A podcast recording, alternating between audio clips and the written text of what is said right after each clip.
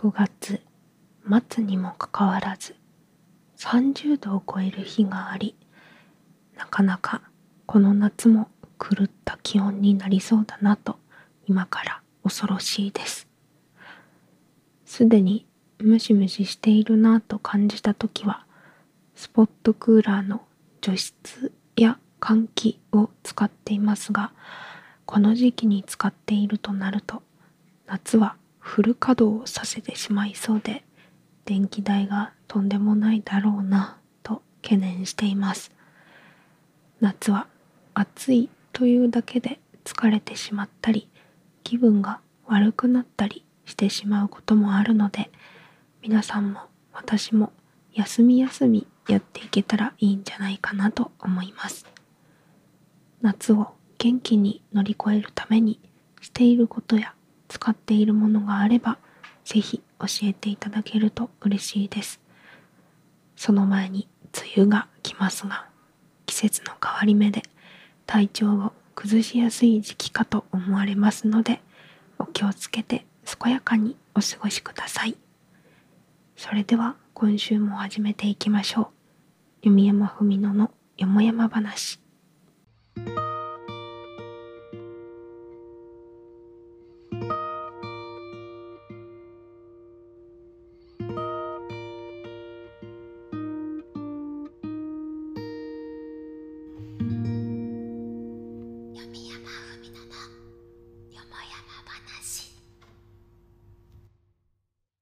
始まりました。バーチャル図書館からお送りするインターネットラジオ弓山文乃のよもやま話第89回。パーソナリティは私バーチャル文学少女の弓山文乃です。よもやま話とは世間話いろいろな話などの意味があります。このラジオでは約30分という短い時間の中でリスナーの皆さんとジェットコースターのごとく幅広いお話をしつつ癒しの時間を提供できればと思っておりますのでよろしくお願いします。弓山文乃のよもやま話は毎週火曜夜19時から YouTube にてプレミア公開をしておりますがその後 Spotify 等の各種ポッドキャストでも配信されますのでぜひチェックよろしくお願いします。また、私の独断ではありますが、気に入ったお便りには、ノベルティとしてデジタルチェキ画像をプレゼントさせていただきますので、欲しいなって方は Twitter ID も一緒にお送りいただけると嬉しいです。というわけで、今週もお越しくださりありがとうございます。あっという間に5月も終わるというのが未だに信じられませんが皆さんいかがお過ごしでしょうか？5月は皆さんにとってどんな月になりましたか？私は4月に比べて外に出る日も多く歌配信も何度か行ったり新しいゲームを始めてみたりとちょっとアクティブな月になったような気がしています。活動ももう2年と8ヶ月を超えまして1年経った頃の自分と今の自分を比べてみるとあの頃のがむしゃらさというのが少し眩しく感じます。がむしゃらに活動するのが良いのかそれとも一つ一つもっと丁寧にやるべきなのかといろいろと悩み考えることも多いですがどんなものが皆さんに楽しんでもらえるのかより応援したいなと思っていただけるかを考えつつも何より自分が楽しんで活動していきたいなと思っているので私の歩幅にはなりますが応援していただけると嬉しいです。それではふつおたを読みたいと思います。貸し出しネーム豚野郎さんよりいただきました。ありがとうございます。弓山さん、本の虫さん、お疲れ様です。お疲れ様です。まだ梅雨前なのに夏を感じることが多く、今年の夏がどれほど暑くなるのかと今からもう憂鬱で仕方ありません先日自身の私服のセンスが悪い意味で大変なことを知り恥ずかしながら初めてファッション誌を購入して正常を学んでいます。年齢性別が異なるため直接参考にはできませんがよければ弓山さん的ファッションはこうしたらいいみたいな考えがあれば教えてください。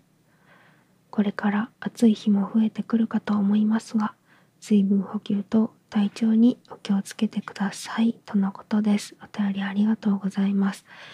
ファッションね。私もあのそんなに雑誌とか読んでトレンドを取り入れたりはしてなくってなんだろうなこうお洋服の通販サイトを見てへえかわいいなって 思って買ったりとかあとは YouTube でねそのこの通販で買ったこの服がどうでみたいなのを紹介してくださる動画がありましてそういうのを参考にしてね気になって買ってみたりなんてこともしているんですけれどもファッションはそうだな。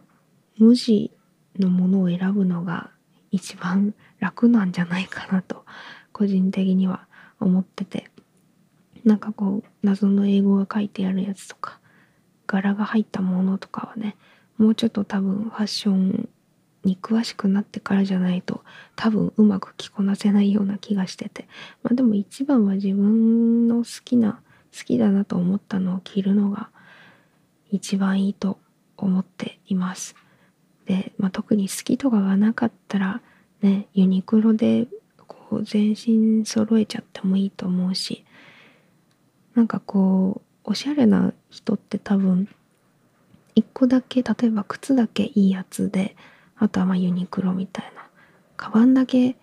ちょっとあのいいねブランドのものを身につけててとか時計だけとか多分そういう感じなんじゃないかなと勝手に思っているので全身にお金をかけるというよりはもうごく一部のところだけにかけてあとはまあね本当にユニクロとか GU とかってね便利。本当に誰が着てもねこうしっくりくるようなデザインの服が売られているのでだいたいそこで揃えちゃったらそんな大変なセンスっていうことにはならないんじゃないかなと思っているのでまあユニクロに通いましょう。っていうのが私的考えかなと思っておりますがリスナーの皆さんでねファッション好きだなっていう方とかはねどういう点に気をつけてこう服装を考えてますとか服を買ってますとかそういうのがあればね是非是非アドバイスいただけると幸いです。私はまあ自分が好きだなって思ったのを買っちゃうことが多くてそれでなんかトップスだけ増えちゃったりとか そういうことがね多いのでもっとこうバランスよく購入できるようになりたいなと改めて思いました。ファッションってねなんか正解がないと思うのですごく難しいですけど楽しめるようになりたいですよね。というわけでお便りありがとうございます。もう一つ読みたいと思います。貸し出しネームマイマイマイマイマイさんよりいただきました。ありがとうございます。読谷山さんこんばんは。こんばんは。私は最近家で歌っていることが多いのですがある日外から声がするなぁと思い耳を澄まさなくてもかなりはっきり聞こえてくることに長年この家に住んでいて気がつきました。うちの防音は一体どうなっているのか。私は声が大きいのでもしかするとご近所さんに歌声とか通話ではしゃいでいる声がダダ漏れなのではと思い怖くなってお便りを送らせていただきました。弓山さんはこのような時どうしますか？また弓山さんが実践している防音対策など教えてもらえると嬉しいです。少し長くなってしまいましたがここまで読んでいただきありがとうございます。応援しております。とのことです。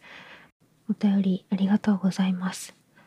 防音に関してはですね非常にまあ難しい話になってくるかなとは思うんですけど配信してらっしゃる方はねまあ、大体対策されてるかなと思うんですけどすごくこうお金をかけてる人であったらヤマハとかのねこうあの防音の部屋防音室っていうのをもう部屋の中に設置しちゃうっていう方もいらっしゃいますけどなかなかねあの100万とかするんですよねああいうのって。なので、まあ、手が出しづらいということで私はですねこれあの多分欲しいものリストとかを開けていた時にですねあのご好意でいただいたものだったりとかあとはまあ自分で買ったものだったりとかもあるんですけどこうまず遮音材っていうんですかねすごくゴムみたいなあのシートがありましてそれをまず壁に貼ってでその上にあのスポンジみたいなねあの吸音材を貼ってっていう風に対策しています。これはあの自分がしゃべる側のね壁自分の声がこう跳ね返る側の角度のこう壁に主に貼ってるんですけど実際これがねどのくらい効果を発揮してるのかね私もあの外から自分の声を聞けないのでね実はわかんないんですよね。まあ、でもあの家族も一緒に住んでる家なのでよっぽど怒られたりとかうるさいって言われることがないので多分大丈夫だろうと思いながらやったりはしてるんですけどでもあんまりこうね夜遅い時間とかだと大きな声を出さないように純粋に自分で気をつけたりとかはしていますね。もう家族も慣れちゃって 怒らなくなったっていう可能性もねあるんですけどね本当にね意外とこう外とかに声ってね漏れてるので恐ろしい話ですよね。特にあのアパートとかこう RC 像じゃないマンションとかにねお住まいの方はねあの隣の部屋からの音が結構聞こえてくるなんてこともねあると思うのでそういう皆さんもね特に気をつけていることなどあったらねぜひぜひ共有していただけると嬉しいです。本当はねヤマハの防音室欲しいんですけどね ああいうのが買えたらもう一発で解決するとは思っております。お便りありがとうございます。これはもう長年の課題ではありますね。防音対策。というわけで、えー、それではコーナーの方に移っていきたいと思います。本日もよろしくお願いします。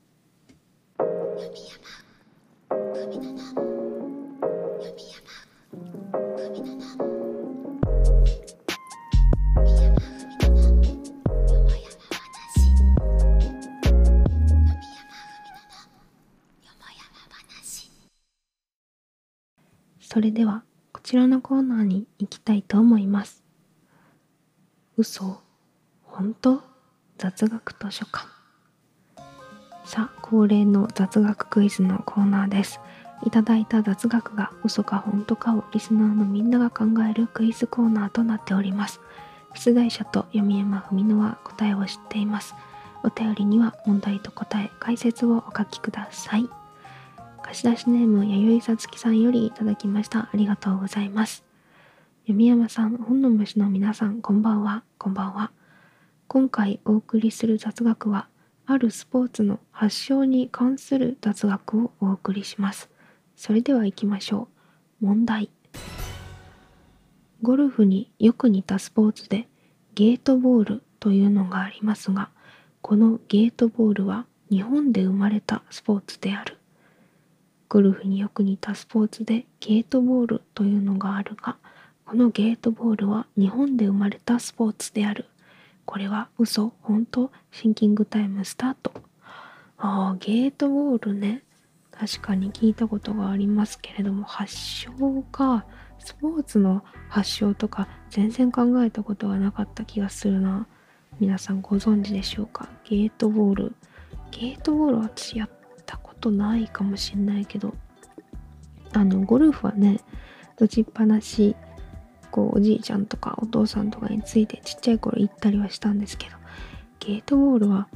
なかなかやる機会ないかも。でもなんかやってるところとかはねあの見かけたりはしますねたまに。こう主にねあの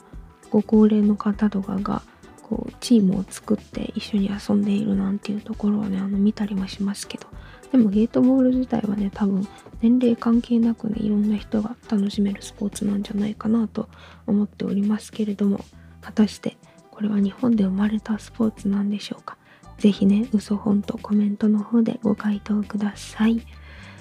それではそろそろ正解に移っていきたいと思います。正解は本当。本当でございました。皆さん正解できたでしょうか？それでは解説の方もね読んでいきたいと思います。ゲートボールの起源は北海道の目室町にあります。1947年目室町でパン屋さんを営んでいた鈴木さんという方が戦後の日本で物資不足の中子どもたちが遊べるものがないか考えたのが始まりであると言われておりヨーロッパの伝統的な競技クロッケーをもとにスティックとボールを手作りし考案したのがゲートボールの始まりだと言われているんだそうです。とのことです。お便りありがとうございます。へえ、そうだったの。北海道で生まれたんですね、ゲートボールっていうのは。初めて知りました。ちなみにゲートボールはですね、5人1組の2チーム対抗で行われるスポーツだそうです。えー、このゲートの中にボールを入れたらポイント入るみたいなそういう感じなんですかね。いや北海道の目室町が発祥ということでもしかしたら北海道の人とかあったら知ってたりするのかなこう目室町にお住まいだったらね特にゲートボール発祥の町なんていうねもしかしたらそういう話もあるんじゃないかなと思いますけれども皆さん正解できたでしょうか？これはまたねいい問題でございました。お便りありがとうございます。この他にも嘘本当ギリギリの雑学クイズお待ちしております。弓山文乃のよもやま話。お便り係までお便りお待ちしております。嘘本当雑学図書館のコーナーでした。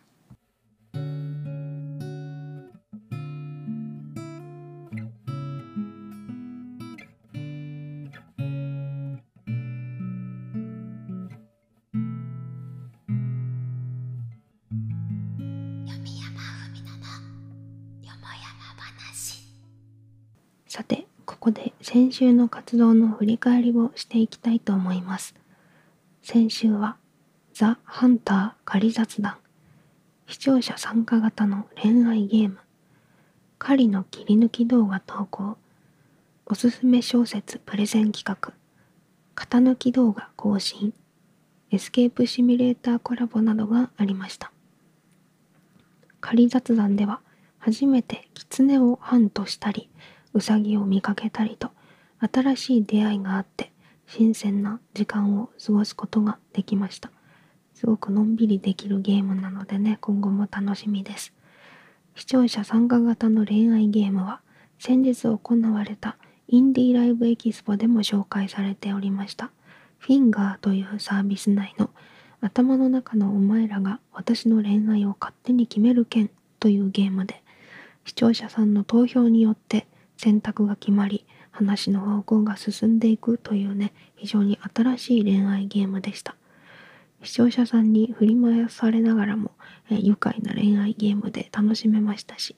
エンディングにね参加してくれた皆さんの名前が出るっていうのもすごくいいシステムで皆さん的にもね楽しめたんじゃないかなと思います。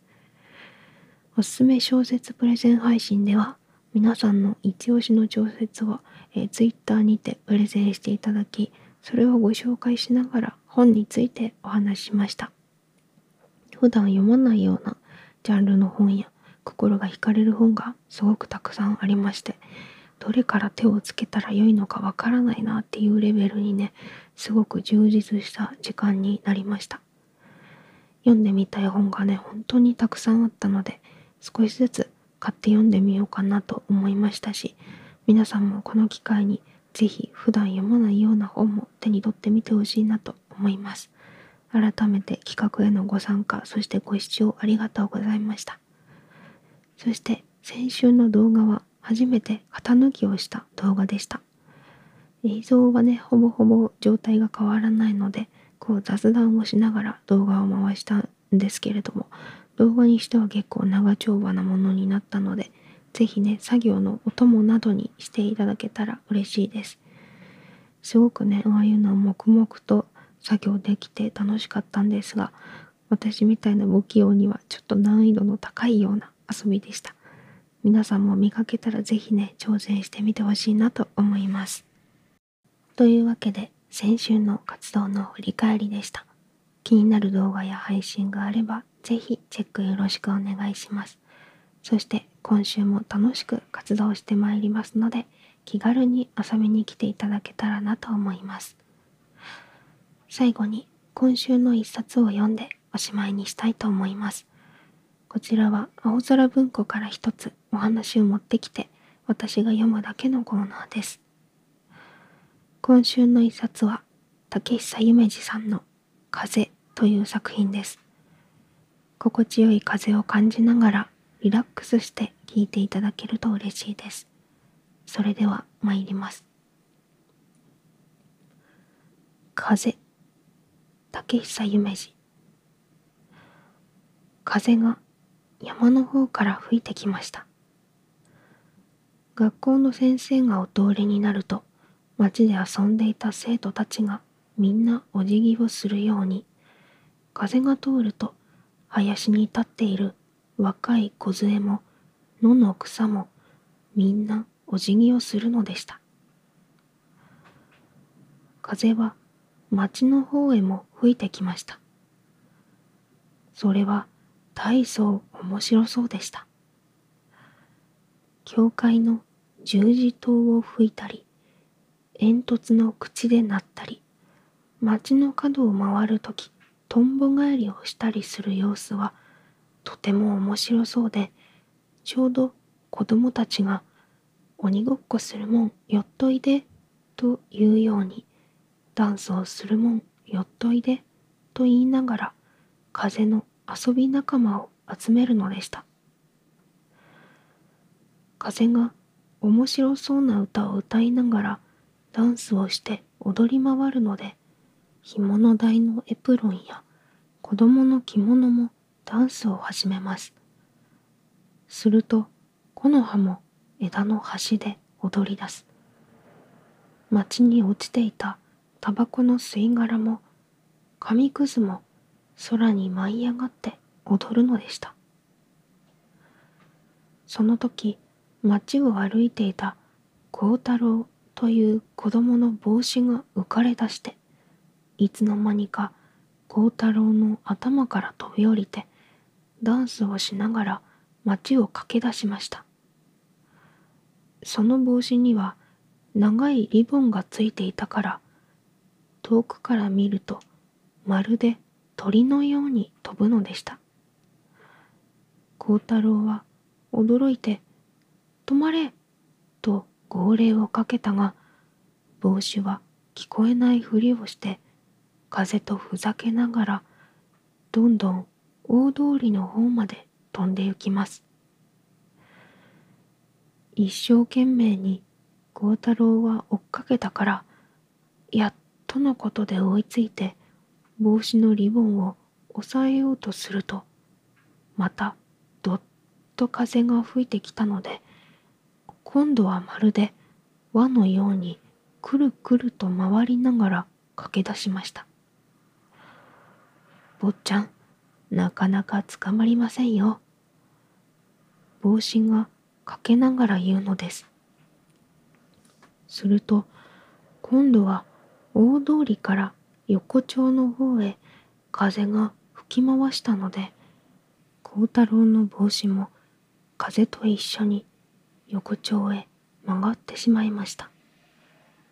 そしてそこにあったビール樽の影へ隠れました。孝太郎は大急ぎで横丁の角まで来たが帽子は見つかりません。僕の帽子がないや。孝太郎はもう泣き出しそうになって言いました。帽子を連れて行った風も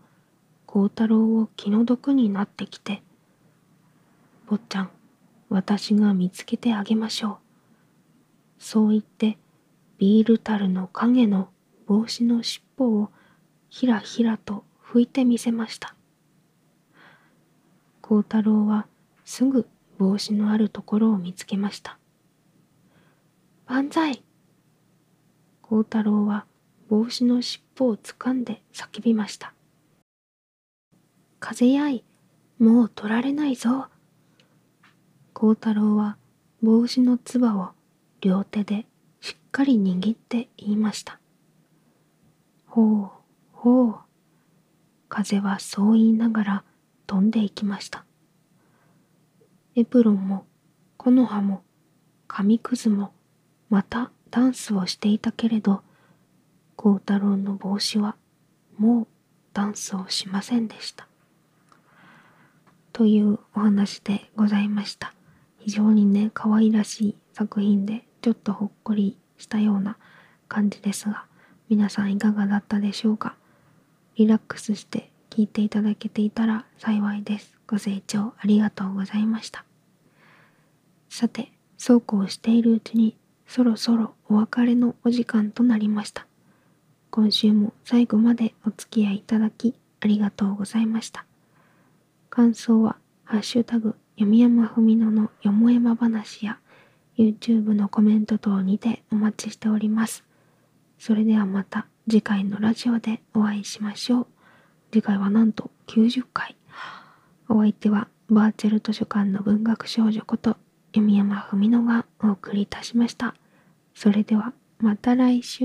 バイバーイ。